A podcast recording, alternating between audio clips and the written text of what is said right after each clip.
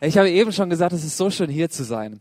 Der René und die Iliana, die haben, äh, die haben ja äh, mich schon vor Jahren, also, also so lange gibt es das Eis hier vor Arlberger noch nicht, oder aber Monaten und Jahrzehnten und äh, einfach mal gefragt, sag mal, ey, komm doch mal hier zum, zum, zum Preachen. Und ich hatte immer Bock darauf, aber irgendwie hat es nie hingehauen. Und jetzt ist endlich der Zeitpunkt, äh, wo ich mal da bin. Es ist eine Ehre, hier zu sein, meine ich wirklich ernst, weil dieses ICF ähm, äh, ist ein besonderes ICF. Ihr macht einen Raketenstart oder? Ihr habt einen Big Bang hier gleich eine Halle weiter äh, gefeiert. Und es gibt es euch ein bisschen über ein Jahr. Und, und so viele neue Leute kommen dazu. Und so viele Leute investieren sich. Und ich ziehe wirklich vor dir, Eliana, und vor dir, René, äh, meinen Hut. Ihr macht einen genialen Job äh, als Pastors hier, als Leiter von, von diesem ICF. Und es ist so schön, einfach zu sehen, äh, wie ihr euer ganzes Herz hier reingibt. Und äh, ihr habt als ICF Vorarlberg ja das besondere Vorrecht, äh, prominente Pastoren zu haben, oder? Der René, ja, der ist ja im ganzen ICF-Movement unter diesen anderen Pastors nicht als René Schubert bekannt, sondern als Arnold Schwarzenegger. er ist der Arnie des ICFs, oder? Und, äh, und, und dann ist er verheiratet mit der Barbie. mit einer blonden Schönheit, mit dem, mit dem strahlend weißesten Lächeln, äh, was auf diesem ganzen Planeten. Oder Arnie und Barbie, also im real, realen Leben, da ist es ja möglich. Da kann der Terminator eine Barbie heiraten, oder? Im, in, in, den Filmen ist es nie möglich, oder? Und hier ist es möglich und es ist so schön, hier zu sein und, und, äh, und dabei zu sein. Ist, das, ist, einfach schön, das ist eine Ehre für mich auch heute. Vielen Dank nochmal für die Einladung. Und das sind zwei besondere Menschen. Das sind zwei Menschen, wo ich sagen würde, die haben, äh, die haben irgendwas, oder? Die haben das gewisse Etwas. Und genau das ist mein Thema heute Abend auch. Äh, es das gewisse Etwas erreichen und behalten. Da haben wir zwei Menschen, die, die geben Gas und die haben das gewisse Etwas. Und äh, vielleicht kennst du das, vielleicht kennst du noch mehr Leute und auch Gemeinden äh, hier natürlich und darüber hinaus auch Organisationen oder Firmen oder was auch immer, wo du sagen würdest, wow, die haben irgendwas.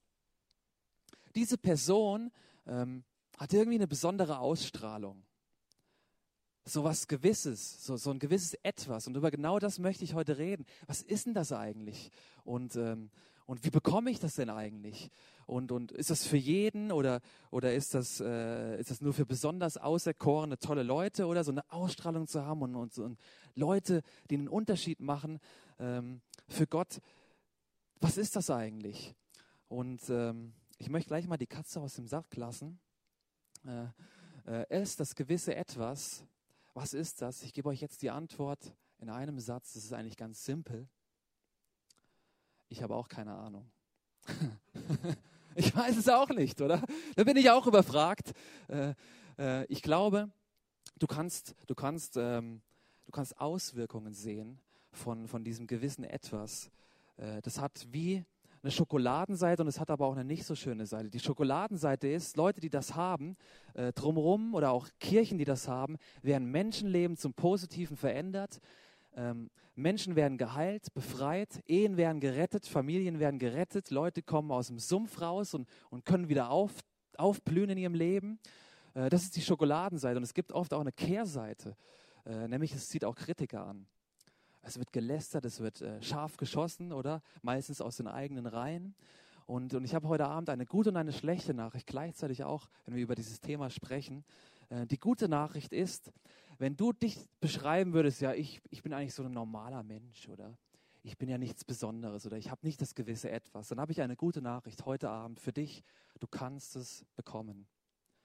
Du kannst es bekommen. Und, und die schlechte Nachricht ist, wenn du das hast, das gewisse Etwas, ähm, dann heißt es nicht, wenn du es heute hast, dass du es morgen immer noch hast. Du kannst es auch wie wieder verlieren. Das ist die schlechte Seite äh, von dieser ganzen Sache.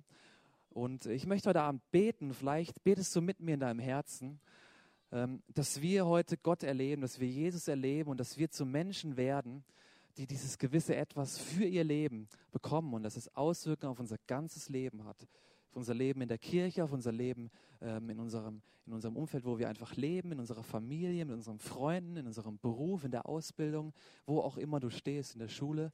Ich möchte einfach beten, dass du heute Abend rausgehst mit jemandem, der von Gott erfüllt wird, mit dem gewissen Etwas. Und vielleicht betest du mit innerlich in deinem Herzen. Und Jesus, ich danke dir, dass du Menschen zum Aufblühen bringst. Ich danke dir, dass du vorgelebt hast, was das gewisse Etwas ist. Und ich danke dir, dass es Menschen gibt, ähm, die uns das vorleben. Aber vor allem, dass du das möglich machst, dass wir zu Menschen werden, die aufblühen, die das gewisse Etwas haben, die eine Ausstrahlung haben, die, die einen Impact haben auf unsere Welt, auf unser Umfeld. Vielen Dank dafür, Jesus. Ich bitte dich, dass du jedem von, heute, von uns heute Abend begegnest. Amen. Cool. Ich möchte die Bibel aufschlagen.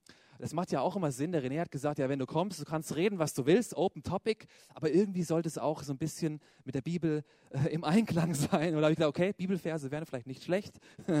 also möchte ich mit euch eine Bibelstelle anschauen, die steht im zweiten Teil der Bibel, in der Apostelgeschichte. Da lesen wir von einer Kirche, von einer Gemeinde, die ähm, das gewisse Etwas hat. Definitiv. Da lesen wir von der ersten Kirche überhaupt ähm, und lesen, was da so passiert. Ähm, ich lese mal vor, Apostelgeschichte 2.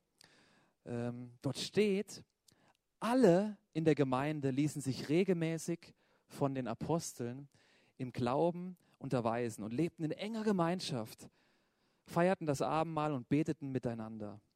Eine tiefe Ehrfurcht vor Gott erfüllte sie alle. Es wirkte durch die Apostel, er wirkte durch die Apostel viele Zeichen und Wunder. Die Gläubigen lebten wie in einer großen Familie. Was sie besaßen, gehörte ihnen gemeinsam.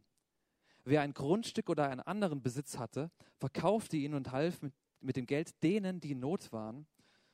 Täglich kamen sie im Tempel zusammen und feierten in den Häusern das Abendmahl. In großer Freude und mit aufrichtigem Herzen trafen sie sich zu gemeinsamen Mahlzeiten. Barbecue. Sie lobten Gott und waren im ganzen Volk, im ganzen Vorarlberg geachtet und anerkannt. Die Gemeinde wuchs mit jedem Tag, weil Gott viele Menschen rettete. Das ist doch mal abgefahren. Da lesen wir von einer Kirche, die definitiv das gewisse Etwas hat. Und ich habe euch am Anfang gesagt, ich kann euch auch nicht genau beschreiben, was das jetzt eigentlich überhaupt ist.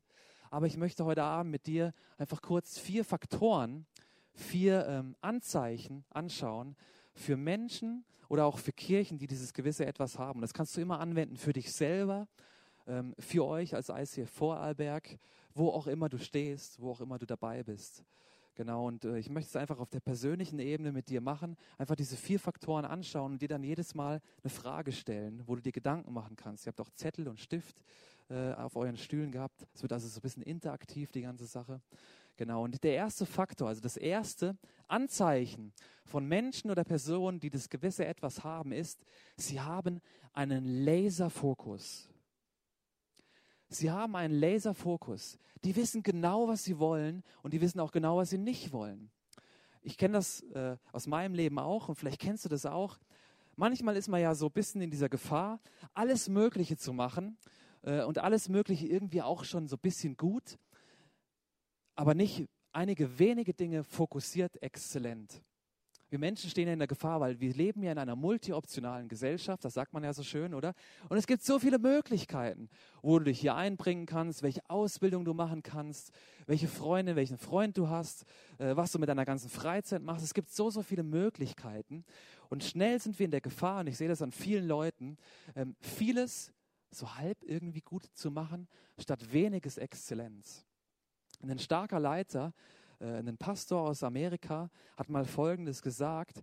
Er hat gesagt, so in, in, in, den, in den Teenagerjahren bis so Anfang, Mitte 20, ähm, experimentier einfach rum. Probier dich aus. Guck, was liegt mir und was liegt mir nicht. Und dann irgendwann musst du an den Punkt kommen, wo du dich fokussierst. Dann musst du an den Punkt kommen, wo du weißt, was kann ich am besten? Wo kann ich der Beste auf der ganzen Welt sein? Was ist das, was Gott in mein Leben reingelegt hat an Talenten, an Fähigkeiten, an Begabungen, an Träumen, an Visionen, äh, die nur ich kann? Und, äh, und dann musst du dich wie fokussieren und eine Entscheidung treffen. Ähm, das ist wichtig, glaube ich, weil er hat dann gesagt, dieser Pastor, damit du dann, wenn du Ende 20, Anfang 30 bist, im Besten arbeiten kannst, in deinem, ich sag mal, ich nenne das mal in deinem Sweet Spot, oder? In dem, was du am besten kannst, was dir am besten liegt, arbeiten kannst und Gas geben kannst, damit du irgendwann das exzellent machen kannst. Und irgendwann kommt ja die Phase so, dann bist du 40, dann bist du 50, ja, das ist noch die wenigsten von uns hier, aber dass du wieder, dass du wieder man sagt im christlichen Glauben so zu einem Vater oder Mutter im Glauben oder auf einer anderen Ebene wie zu einem Mentor oder wie zu einem zu jemandem bist, der was weitergeben kann. Aber dafür musst du dich fokussieren. Und bei mir im Leben war das auch so. Ich habe, der René hat es eben gesagt, ich habe das ICF München äh, mitgestartet, damals zu viert im Wohnzimmer, meine Frau und ich und der Tobias Teichen, der war auch hier neulich vor ein paar Wochen und seine Frau. Und ich war dann irgendwann der Erste, wir haben das ehrenamtlich gestartet, ja logisch, ist ja klar. Ich war dann der Erste Angestellte für wenig Geld, aber dafür viel Zeit. und ich habe irgendwie alles gemacht, oder? Am Anfang machst du irgendwie alles, oder? Und ich bin eher auch so ein Allrounder, mir macht vieles Spaß und mir liegt auch vieles und ich kann vieles gut. Und äh, dann habe ich die Worship-Arbeit aufgebaut und drei Bands und drei Worship-Leiter ausgebildet und habe das ganze Programming, also Celebration, Ablauf und so gemacht, habe die Small Group-Arbeit gemacht, habe die ganzen Kurse und Seminare geleitet. Natürlich noch Grafikdesign, auch immer wichtig, wir wollen das ja auch alles gestylt machen. äh, Videos geschnitten, ähm, Welcome-Bereiche aufgebaut und irgendwie alles, oder? Und dann kam irgendwann der Moment, in der Kirche, äh, wo wir gemerkt haben, wir sind wie so aus der Pionierphase, alles starten und möglichst schnell äh, Sachen aufbauen und Leiter anziehen und ausbilden, wie so draußen waren. Wir müssen uns fokussieren. Wir müssen jetzt Leute finden, die wir wie punktuell einsetzen können, die einfach im Besten sind, die diesen Laserfokus haben. Und das war mir klar, das war auch gut, das war die richtige Phase. Damals war ICF so circa 150, 200 Leute jeden Sonntag. Und dann irgendwann musst du dich fokussieren. Und, äh, und gleichzeitig heißt es natürlich für mein Leben damals, ja, was mache ich denn jetzt eigentlich? Mir war klar, ich muss aus der Anstellung, aus der Vollanstellung äh, mit viel Zeit und wenig Geld wieder raus und muss Platz machen für andere. Und war dann wie, wie in einer Krise auch, oder? Weil dann machst du dir Gedanken, ja, was mache ich eigentlich? Bin ich eigentlich? Und äh, was kann ich denn eigentlich, oder? Und äh, so alles oder nichts, oder?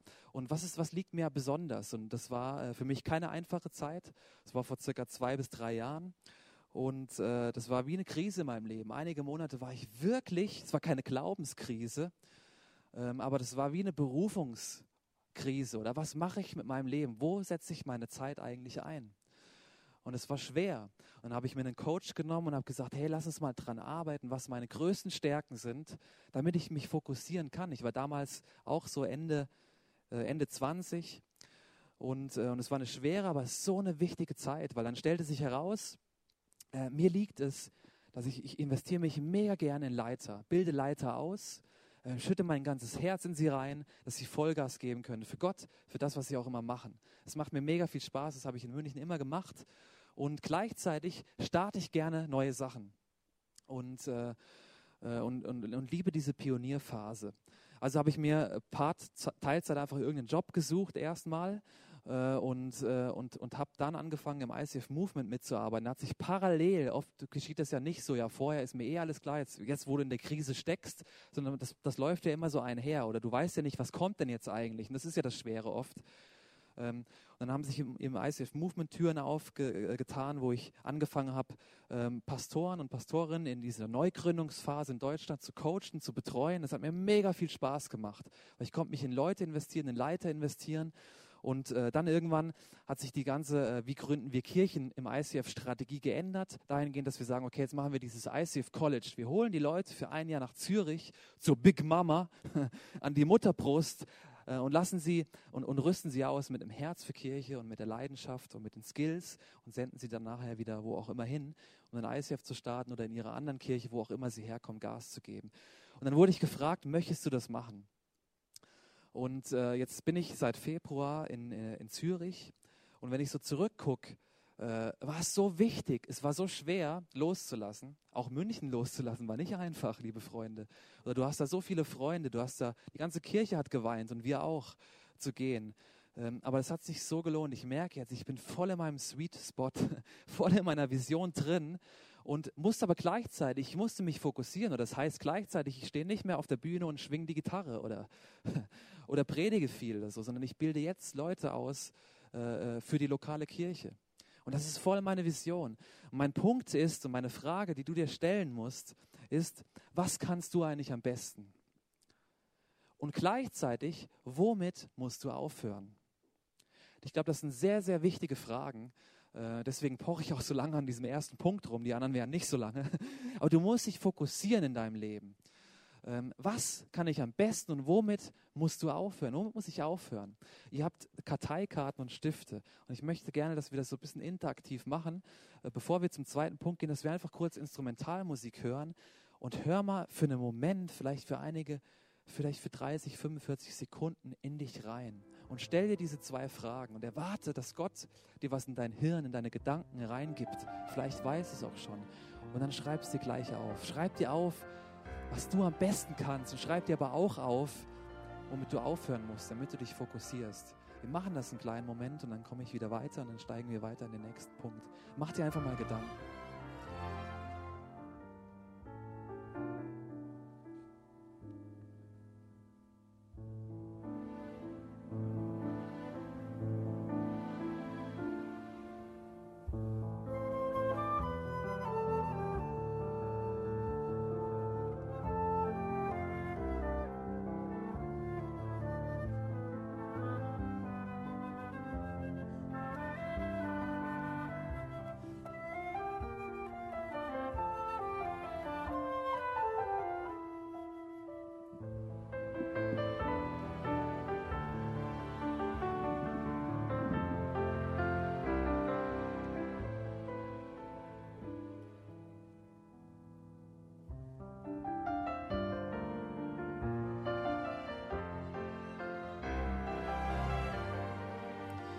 Gott im Himmel, ich danke dir, dass du in jedem von uns einen Traum, eine Vision gelegt hast, dass du jetzt gesprochen hast und ich danke, dass du unserem Leben Fokus geben wirst, weil dir das so wichtig ist, dass wir in das reinkommen, in das Design, was du für uns hast. Du möchtest unserem Leben Fokus geben und ich danke dir für jede äh, Vision, für jeden Traum, für jeden Fokus, der jetzt in diesem Moment geboren wurde und bitte ich für jeden Einzelnen, dass wir die Konsequenzen auch ziehen und dass wir Schritte gehen in diese Richtung. Amen.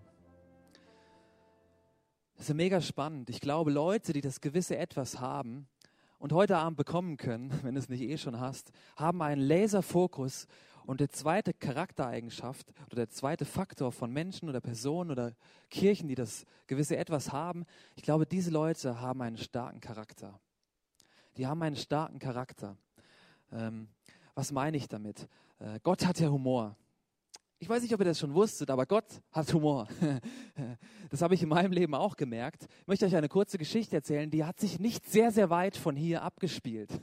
Also, ich habe euch eben erzählt, wir gehen von München nach Zürich. Der große Umzug kommt und, äh, und wir packen alle Sachen und ich fahre mit meinem 7,5 Tonner zum Zoll nach Au-Lustenau. Kennt ihr, oder? Da ist dann dieser Kreisverkehr, du kannst rechts Richtung St. Gallen in die Schweiz abbiegen, du kannst geradeaus per Landstraße in die Schweiz abbiegen oder du fährst einmal im Kreis rum und fährst wieder zurück nach Österreich. Das hat uns der Zollbeamte vorgeschlagen, weil unser LKW überladen war. 600 Kilo zu viel. Er sagte, ja, bitte 600 Kilo ausladen und dann wiederkommen. Es war kurz vor Zollschließung an diesem Tag. Meine Frau und meine zwei Kinder warteten schon in Efretikon in der schönen Schweiz, in der leeren Wohnung, ohne Matratze, ohne Bett, ohne irgendwas. Die Umzugshelfer waren parat, um anzupacken. Und der Zollbeamte sagt mir, du musst wieder zurückgehen. Ich also kurz überlegt und habe gefragt, ja, was soll ich denn jetzt machen, lieber Zollbeamter? Soll ich jetzt 600 Kilo von meinem LKW einfach ausladen, auf die Straße stellen, ein Schild hinkleben, bitte nicht mitnehmen. Ich komme dann mal morgen wieder und hole das dann wieder ab, oder? Äh, oder was soll ich jetzt machen? Er sagte, ja, keine Ahnung. Aber so kommen Sie nicht rein. Ich so, okay, super. Wir gehen in den LKW rein, fahren zum Kreisverkehr. Und in diesem Moment, als wir im Kreisverkehr stehen, hatte ich einen Blitzgedanken und dachte, er war von Gott. Dieser Blitzgedanke war, Blues Brothers, wir sind im Auftrag des Herrn unterwegs, wir können fahren. also, was sage ich zu meinem Fahrer?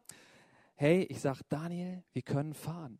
Wir fahren einmal rum um den Kreisverkehr, fahren auf die Autobahn St. Gallen und düsen los Richtung Schweiz. Wir sind im Auftrag des Herrn unterwegs und wir, wir ziehen hier nach, äh, nach Zürich äh, für, für den Herrn, oder? Im Auftrag des Herrn. Und wir machen das jetzt einfach. Gesagt, getan, wir machen das, wir fahren. Es läuft am Anfang alle gut, alles recht gut. Unser Herz schlägt relativ hoch. Wir beten hart, oder? Es passiert erstmal nichts. Zehn Minuten, Viertelstunde. Das Ziel nähert sich. Der Bodensee ist schon hinter uns gelassen. Bis auf einmal irgendwann äh, die Sirene leuchtet. Polizei. Bitte folgen Sie uns. Die Schweizer Polizei war, lotst uns zur nächsten Raststätte äh, raus und jetzt ungelogen, die Polizeibeamten kommen mit Hand an der Knarre zu uns und sagen, was war das? Aussteigen. Papiere bitte. Ich so, oh ja gut, war jetzt nicht so eine gute Idee, oder? Vielleicht hätten wir darüber nochmal nachdenken sollen. Ich weiß, Klammer auf, ich weiß zwar nicht, wie der Zollbeamte geguckt hätte, wenn wir so zwei, dreimal im Kreisverkehr rum, mal Gott gefragt, was sollen wir machen, oder? Sollen wir jetzt weiterfahren? Und dann sage ich zum Zollbeamten, hey, wir haben den Eindruck, wir fahren weiter, Bruce Brothers, wir können fahren, lass uns hier drei Ehrenrunden im Kreisverkehr und los geht's. War ja nicht möglich, ich musste handeln, ja. Und sagte zur Polizei, ja, es war wohl nicht so eine gute Idee, oder? Er sagte, nee, das war wirklich keine gute Idee. Wir fahren jetzt wieder zurück. Die eskortieren uns nach, äh, äh, wieder zum Lu äh, äh, Zoll, Lustenau. Der Zollbeamte war auch wieder sichtlich erfreut, uns wiederzusehen. Hat uns auch nochmal eine Standpauke gehalten, große Anzeige, allen Pipapo. Lange Rede, kurzer Sinn. Äh, wir mussten dann wieder zurück nach Österreich. Schade, schade. Ähm, war, ich war wirklich zutiefst verletzt in meiner Seele, oder? Es hat wehgetan. äh, was machst du, oder? Was machst du? Wir mussten zurück, es wurde dunkel, keine Ahnung. Ich sagte, scheiße, jetzt müssen wir uns noch ein Hotel suchen. Und meine Frau war schon am Limit und sagte, hey, was sollen wir jetzt hier machen? Leere Wohnung, die Kinder jammern, die Umzugshelfer mussten wir wieder abbestellen. Und, ähm, und dann habe ich gedacht, ach krass, cool, hier wohnt ja der René und die Ilana, oder rufe ich die doch mal an. Und dann konnten wir bei ihnen übernachten. Ich so, René, ich brauche jetzt zwei Dinge ich brauche erstmal äh, eine Schulter zum Ausheulen und einen Whisky. Auf diesen Schock, oder? Äh, am nächsten Tag haben wir noch Helfer von euch bekommen, einen, Wagen. Und äh, dann sind wir hier nicht weit Cineplex, oder? Kennt ihr, mussten erst den Hornbach Baumarkt Zurgurte besorgen, weil die sagten, das ist auch alles überhaupt nicht richtig gesichert da. Das muss alles befestigt werden, jede Pflanze im LKW. Dann haben wir den ganzen LKW auf dem Parkplatz vom Kino hier ums Eck ausgeladen. Die Leute kamen hier vorbei. Ich weiß nicht, ob ihr das auch gesehen habt. Das war wohl so ein schaulustiges Spiel hier. Die kamen und sagten, sag mal, ist hier Flohmarkt? Können wir hier was kaufen? ja, ich hätte 600 Kilo zu verkaufen. Das Kilo kostet 20 Euro. nee. Äh, es war witzig. Es war hart, stundenlang auspacken. Äh, was hat das mit Charakter zu tun? Für mich war das eine Lektion. Die erste Lektion übrigens im College, meine Antrittsrede war, es ging um Charakter.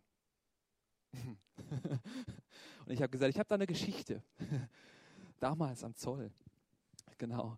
Äh, ja, und ich habe mich wirklich gefragt, was war denn das eigentlich? Warum bin ich, warum habe ich das Gesetz gebrochen und bin einfach weitergefahren? Ich habe in dem Moment gemerkt, ich habe einen Wert, äh, der ist Freiheit und habe gleichzeitig aber auch natürlich möchte ich äh, möchte ich dem Gesetz gehorchen oder will Selbstbeherrschung haben und irgendwie war dieser Wert Freiheit in dem Moment ein bisschen höher, oder? Daraus habe ich gelernt und mache das nicht nochmal und bin heute wieder genau am gleichen Kreisverkehr hier reingekommen und es war wie so ein Flashback mit einem Kinoparkplatz vorbei und es war einfach so witzig. Äh, aber was ich damit sagen will, es ist wichtig, dass du an deinem Charakter arbeitest, dass du gewisse Dinge tust und gewisse Dinge nicht tust. Petrus hat mal Folgendes gesagt. Er sagt, deshalb setzt alles daran, Gott zu vertrauen und zeigt das durch ein vorbildliches Leben. Also nix Kreisverkehr, oder? Jeder soll sehen, dass ihr Gott kennt. Diese Erkenntnis Gottes zeigt sich in eurer Selbstbeherrschung. Interessante Kette, die jetzt kommt. Selbstbeherrschung erfordert Ausdauer und aus der wiederum erwächst wahre Liebe zu Gott. Wer Gott liebt, wird auch seine Brüder und Schwestern lieben und schließlich werden alle Menschen diese Liebe zu spüren bekommen. Es ist interessant, was Petrus hier sagt. Er sagt, wenn durch dein Leben ähm, Menschen geliebt werden sollen, dann hat das was mit deiner Disziplin, mit deiner Ausdauer, mit deiner Selbstbeherrschung zu tun. Das finde ich noch interessant.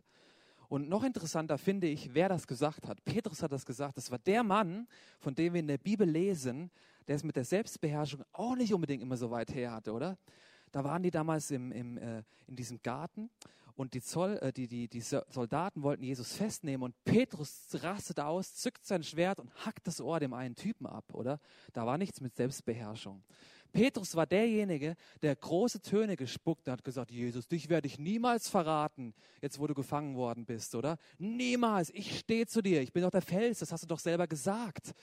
Ähm, er war derjenige, der als Jesus am Kreuz, auf dem Weg zum Kreuz war und gefangen genommen worden ist, Jesus dreimal verleugnet hat, der gesagt hat, nee, den kenne ich nicht, den Jungen.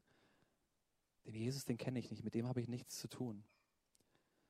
Ich glaube, Charakter heißt auch, dass das, was du sagst und das, was du tust, das gleiche ist. Das nennt man Integrität.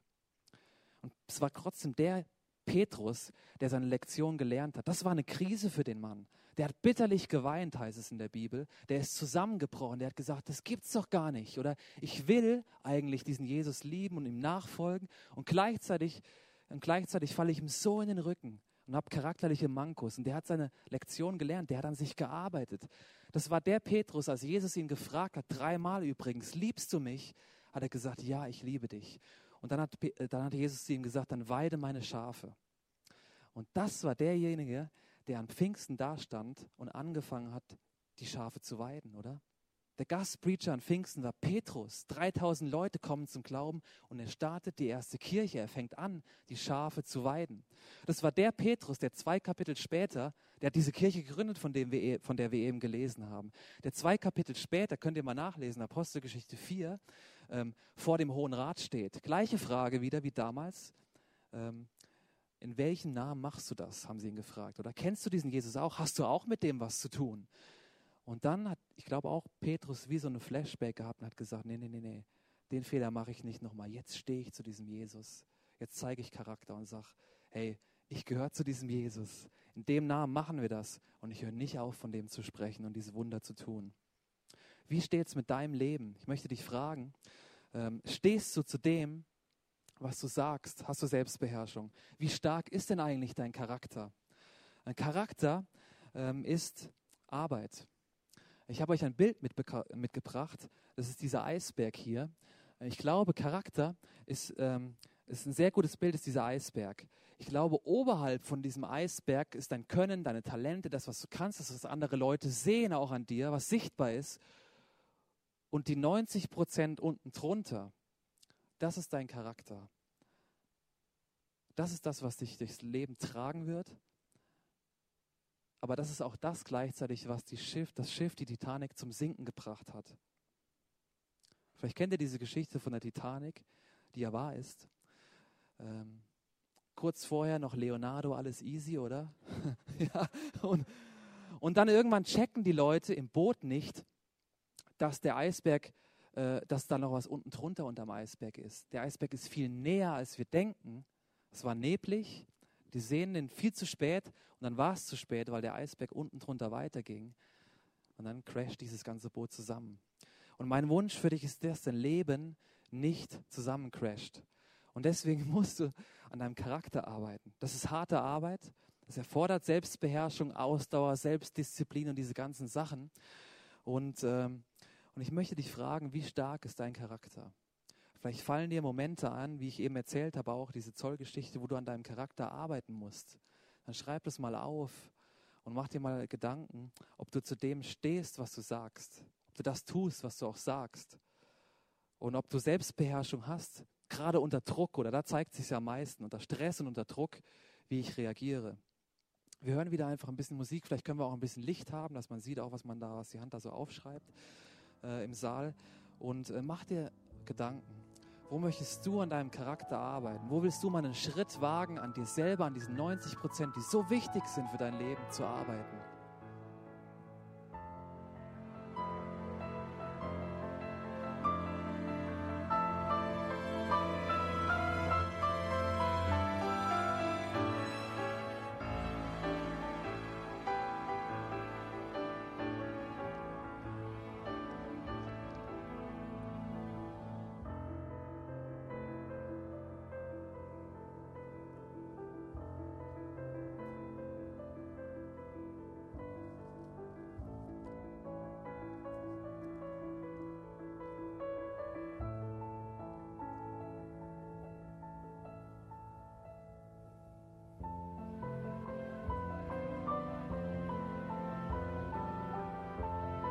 Jesus, ich danke dir, dass du so Menschen äh, wie den Petrus niemals aufgegeben hast, dass du äh, ihm und auch uns immer wie eine zweite Chance gegeben hast.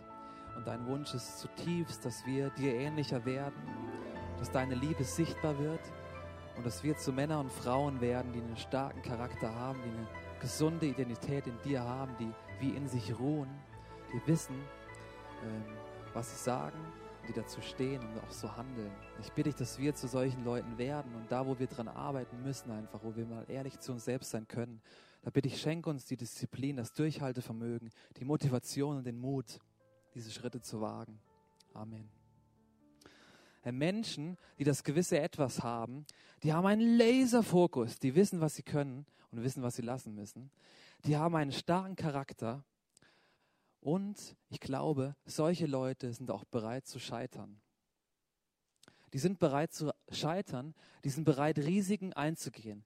Wir haben in unserer Gesellschaft, gerade hier im deutschsprachigen Raum, äh, wie so ein Slogan, der heißt, Versagen ist keine Option oder Failure is not an option. Versagen darfst du auf keinen Fall. Du musst das perfektionistisch machen und lieber alles auf Nummer sicher gehen und, und nichts wagen, aber dafür immer schön brav und niemals versagen.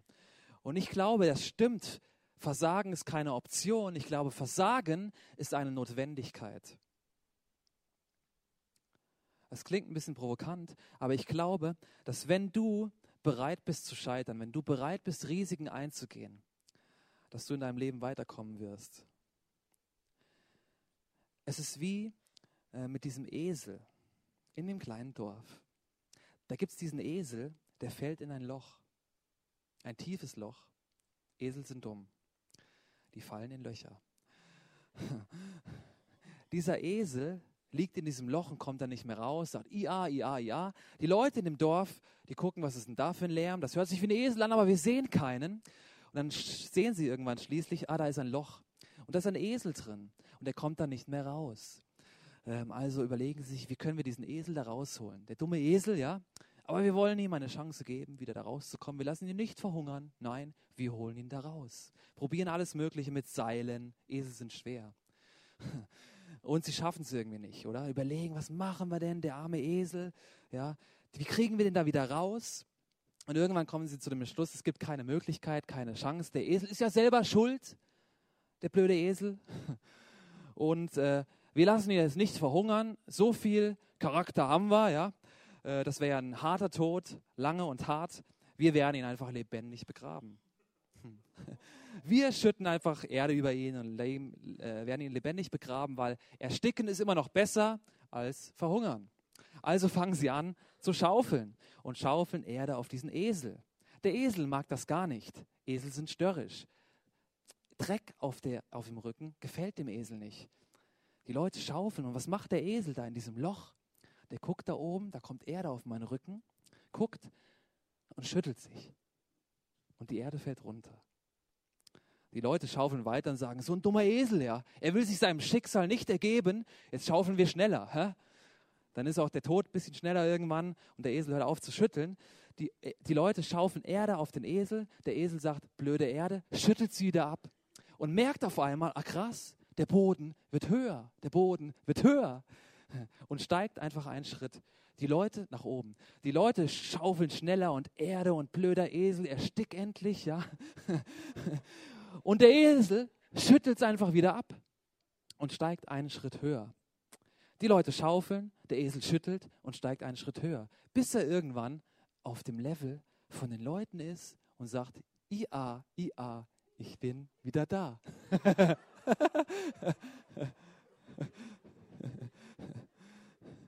Wenn du in deinem Leben versagst, dann steh auf und schüttel's ab. Es ist so. Sei bereit, Risiken einzugehen, weil sonst wird nichts passieren. Wenn du dich gerade im Moment vielleicht auch wie als Versager, als gescheitert, als jemand äh, einstufen würdest, der irgendwie versagt hat, der nichts kann, ähm, der, der irgendwo hingefallen ist, dann sei wie der dumme Esel, der gar nicht so dumm ist. Schüttel es einfach ab und steh wieder auf. Ich glaube, Gott ist Meister darin, Todes wieder lebendig zu machen. Und Petrus war der in der Bibel, wo wir sagen können, der ist am meisten gescheitert, aber er ist wenigstens Risiken eingegangen. Der ist zwar im See untergegangen, aber der war der Einzige, der diesen Schritt aufs Wasser gewagt hat und erlebt hat, dass Gott Auferstehungskraft hat und dass er Übernatürliches bewirken kann. Und wenn du hinfällst, dann bleib nicht liegen, sondern steh auf, schüttel's ab und steh auf, weil Versagen ist keine Person.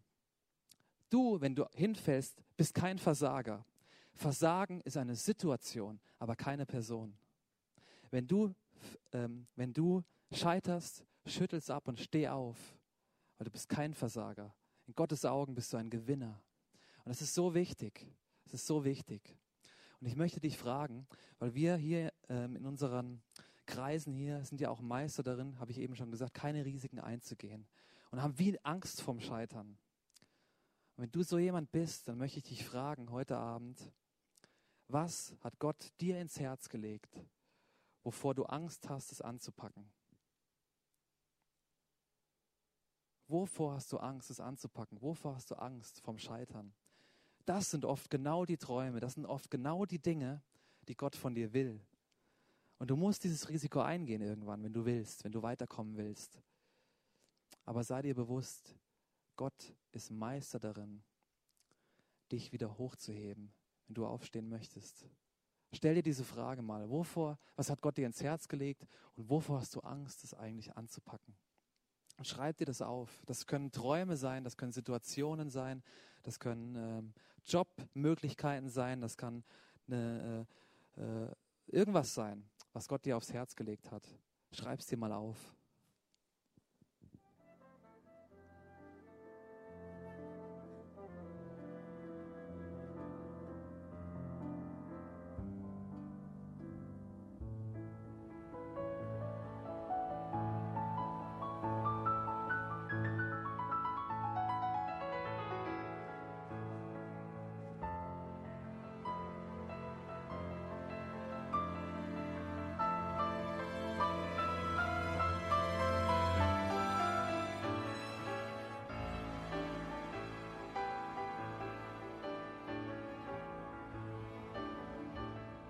Gott im Himmel, ich danke dir, dass du Todes lebendig machen kannst. Ich danke dir, dass du das in meinem Leben gemacht hast. Als ich damals in dieser Krise war und auch dachte, ich bin ja wie gescheitert, oder? Was, was mache ich jetzt mit meinem Leben? Wo investiere ich meine Zeit? Hast du mein Leben wieder lebendig gemacht. Du hast mir nicht nur Fokus gegeben, sondern du hast mir den Mut zu, gegeben, wieder Schritte und Risiken einzugehen. Es hat sich so gelohnt. Und ich danke dir für all das Potenzial, was hier in diesem Raum liegt, in jedem einzelnen Herzen. Und ich bitte dich, dass du jedem Einzelnen hier diesen Mut gibst, es anzupacken. Dass die Angst vom Scheitern wie weggeblasen wird, weil wir wissen, wir haben einen Gott, der hilft uns, wenn wir scheitern. Der hilft uns wieder auf. Und gerade im Scheitern zeigen sich dann Lerneffekte und Momente, wo wir gestärkt rausgehen, wie der Petrus auch, von dem wir gehört haben. Ich danke dir dafür, Jesus. Amen. Menschen oder Gemeinden, Personen, die das gewisse Etwas haben, die haben einen Laserfokus. Die haben einen starken Charakter. Die sind bereit, Risiken einzugehen und sind bereit zu scheitern. Und ich glaube, und das ist mir am allerwichtigsten, die haben noch einen Faktor. Nämlich, die haben eine Liebesbeziehung zu Jesus. Was meine ich damit? Die kennen diesen Gott tatsächlich persönlich. Die kennen Jesus persönlich die ähm, haben ihn erlebt, die haben eine Leidenschaft für ihn, die haben eine Ausstrahlung, die haben erlebt am eigenen Leben, was es bedeutet, wenn Jesus kommt ins Leben mit seiner Kraft der Auferstehung und das Leben wieder in Ordnung bringt und haben den Wunsch, dass das andere Leute in ihrem Umfeld auch erleben. Und dafür geben sie Gas. Und äh, ich möchte euch kurz von mir erzählen, wie das in meinem Leben war, wie ich diesen Gott kennengelernt habe. Ähm, ich habe äh, bin, bin als Kind immer in die, in die Kirche geschliffen worden, äh, bin auch irgendwie ganz gerne manchmal gegangen, oder? Ich hatte da Freunde. Der Gottesdienst an sich war relativ öde und langweilig. Ich war auch der, der im Religionsunterricht in der letzten Reihe über die komischen schrägen Christen in ihren Birkenstocks abgelästert hat und am, am Freitag und am Samstag Party gemacht hat und am Sonntag wieder brav auf der Kirchenbank saß. Bisschen schizophren. Ähm, ich wusste aber, dass ich damit sagen will, es gibt diesen Gott im Himmel, aber es hat kein, kein, keine Auswirkung, keinen Impact auf mein Leben gehabt. Die Worship Band kann jetzt auch nach vorne kommen. Wir sind ziemlich am Ende schon, könnt ihr schon ein bisschen spielen. Und ähm, ich habe einfach gemerkt, das hat keine Auswirkung auf mein Leben. Der Gott da, der ist wie so entfernt. Dann habe ich nach dem Abitur äh, Zivildienst gemacht, bin in die große weite Welt nach München gegangen und habe dort Menschen kennengelernt, die hatten das gewisse Etwas. Die hatten diese Beziehung zu diesem Gott. Die hatten ein Brennen, eine Leidenschaft für diesen Gott. Die haben ihn erlebt in ihrem Leben, tatsächlich. Die kannten den persönlich. Die haben mit dem gesprochen, so wie wir jetzt miteinander sprechen können. Also wenn du jetzt antworten könntest. Kein Monolog, sondern Dialog. Und dann habe ich gesagt, das will ich auch haben. Und ich weiß noch genau, es gab diesen einen Abend, diesen einen Moment, wo ich wie zu Gott geschrien habe und habe gesagt, Gott, ich glaube schon irgendwie, dass es dich gibt, aber du musst mich dir nochmal neu zeigen. Und du musst mir zeigen, ob dein Leben, das, was du gemacht hast am Kreuz, auch mit meinem Leben was zu tun haben kann. Und dann ich, äh, dann hatte ich wie so einen Moment, wo mein Herz angefangen hat zu schlagen, wo ich wie so eine innere Stimme gehört habe und vor meinen Augen eine neongelbe Schrift gesehen habe. Ich habe keinen Pilz oder irgendwas genommen, ja. Aber ich habe das vor meinem Auge gesehen. Da stand ein Bibelvers, habe den mit meinem klopfenden Herzen aufgeschrieben, äh, aufgeschlagen. Und da stand dann sowas in, in meinen Worten jetzt, wenn du möchtest, dann kannst du dich als ein Kind von Gott nennen. Ich sage dir das immer und immer wieder, damit deine Gewissheit endlich mal groß ist. Du darfst dich Kind Gottes nennen, wenn du möchtest. Und das war ein Moment, da habe ich ähm, mein Leben Jesus gegeben und habe gesagt, Jesus, ich möchte dich persönlich kennenlernen. Ich möchte, dass dein Leben in mein Leben reinkommt. Ich glaube das, was du am Kreuz für mich getan hast und ich glaube daran, dass genau das das ist, was mein Leben lebendig machen kann. Ich weiß nicht, wo du heute Abend stehst.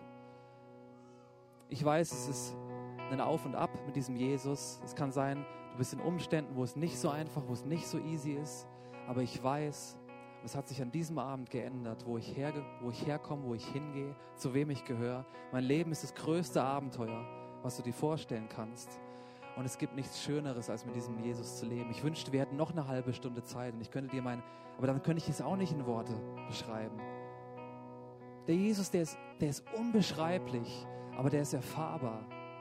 Ich wünschte, ich könnte dir mein Herz einfach aufmachen. Du könntest anschauen, wie Gott mein Herz verändert hat. Wie ich vor 13 Jahren aussah und wie ich heute aussehe. Und ich weiß nicht, an welchem Punkt du von deiner geistlichen Reise mit diesem Jesus da stehst. Ob du denkst, hey, ich verstehe nur Bahnhof, Jesus, Jesus. Ja, habe ich auch schon mal im Religionsunterricht von gehört, aber es hat keinen Impact.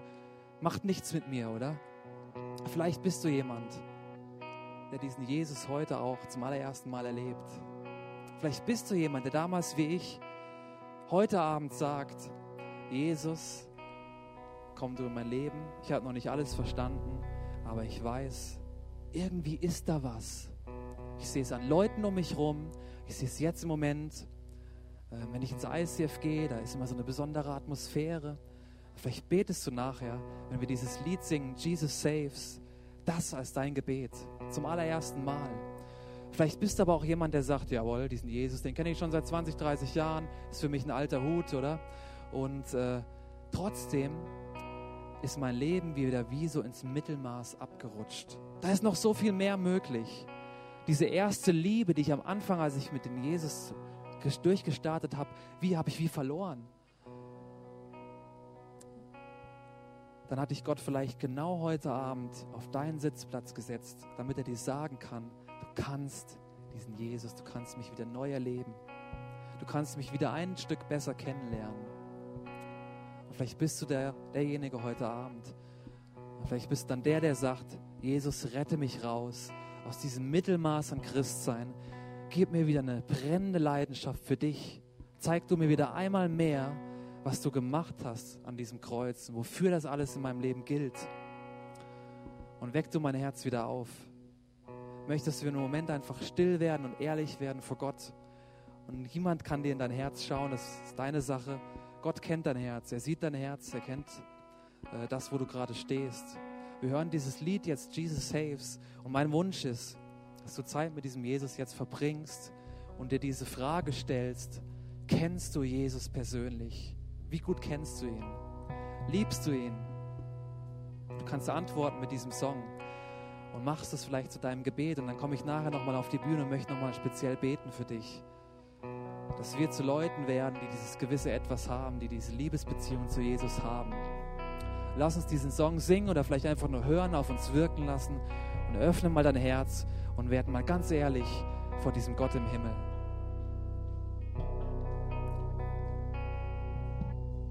Jesus, ich danke dir, äh, dass du wirklich rettest.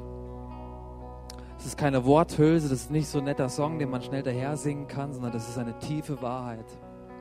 Du siehst jetzt mein Herz, du siehst, wo ich stehe, du weißt, wie so mein Herz und meine Leidenschaft für dich, meine Beziehung zu dir aussieht. Und Gott, ich möchte jetzt für all die Leute beten, die sagen, Jesus, ähm, komm du in mein Leben rein, veränder du mein Leben. Vielleicht betest du das in deinem Inneren mit einfach. Jesus, komm du in mein Leben. Werd du Teil von meinem Leben. Sei du Priorität Nummer eins. Sei du das Leben für mich. Ich glaube das. Auch wenn ich noch nicht alles verstanden habe, was du da am Kreuz getan hast. Und ich glaube daran, dass diese Auferstehungskraft, weil du bist vom Tod auferstanden, mein Leben verändern kann. Komm du in mein Leben, komm du in jeden einzelnen Lebensbereich rein. Räum du auf, bring du mein Leben zum Aufblühen. Schenk du mir dieses gewisse Etwas, schenk du mir diese Leidenschaft für dich, schenk du meinem Leben eine Vision. Und Gott im Himmel, ich möchte auch für all die beten, die sagen, ja, dieses Feuer, diese Leidenschaft, dieses gewisse Etwas, das hatte ich mal, aber ich habe es wie verloren. Es ist nicht mehr gerade so on fire, gerade mein Herz für dich. Bitte ich, dass du in diese Herzen auch jetzt nochmal neu reinkommst. Du kannst das machen. Heiliger Geist, komm du nochmal und erfüll du nochmal mein Herz von ganz neu, von innen nach außen. Gib du meinem Leben nochmal eine neue Vision, eine neue Leidenschaft für dich, eine neue Leidenschaft für die Leute um mich herum, die dich noch nicht kennen, Jesus. Ich danke dir, dass du, du das nochmal freisetzen möchtest, auch hier als Kirche im ICF Vorarlberg, dass, dass diese Kirche eine Kirche wird, die einfach das gewisse Etwas erreicht, behält, niemals verlieren wird und immer mehr davon bekommen wird. Und ich segne euch als Kirche, auch Iliana und René und alle, die Verantwortung nehmen in der Kirche, dass, äh, dass diese Kirche in Österreich einen riesen Unterschied machen wird. Ich danke dir, Jesus, dafür. Ich möchte dich nochmal segnen mit einem Laserfokus jetzt, dass Gott dir zeigt, was du tun und was du lassen kannst. Ich möchte dich segnen mit Durchhaltevermögen an dir selber und an deinem Charakter, an diesen 90 Prozent zu arbeiten, weil Jesus sich das wünscht. Ich möchte dich segnen, mit dem Mut aufzustehen und bereit zu sein, zu scheitern. Und ich möchte dich segnen mit der Gegenwart von Jesus und mit dieser tiefen Liebesbeziehung zu dem Jesus und dass du ihn jeden Tag neu ein Stück mehr entdecken kannst. Jesus, es ist so schön mit dir zu leben. Es tut so gut. Danke, dass wir dich hier erleben können. Und ähm, ja, es ist einfach das Beste, was es gibt, Jesus, mit dir zu leben. Und vielleicht stehen wir nochmal auf oder und geben diesem Jesus nochmal Ehre und sagen, Jesus, wir glauben wirklich daran, dass du rettest. Und singen nochmal diesen Chorus, Raise a Shout, oder? Wir glauben daran, dass Jesus retten kann.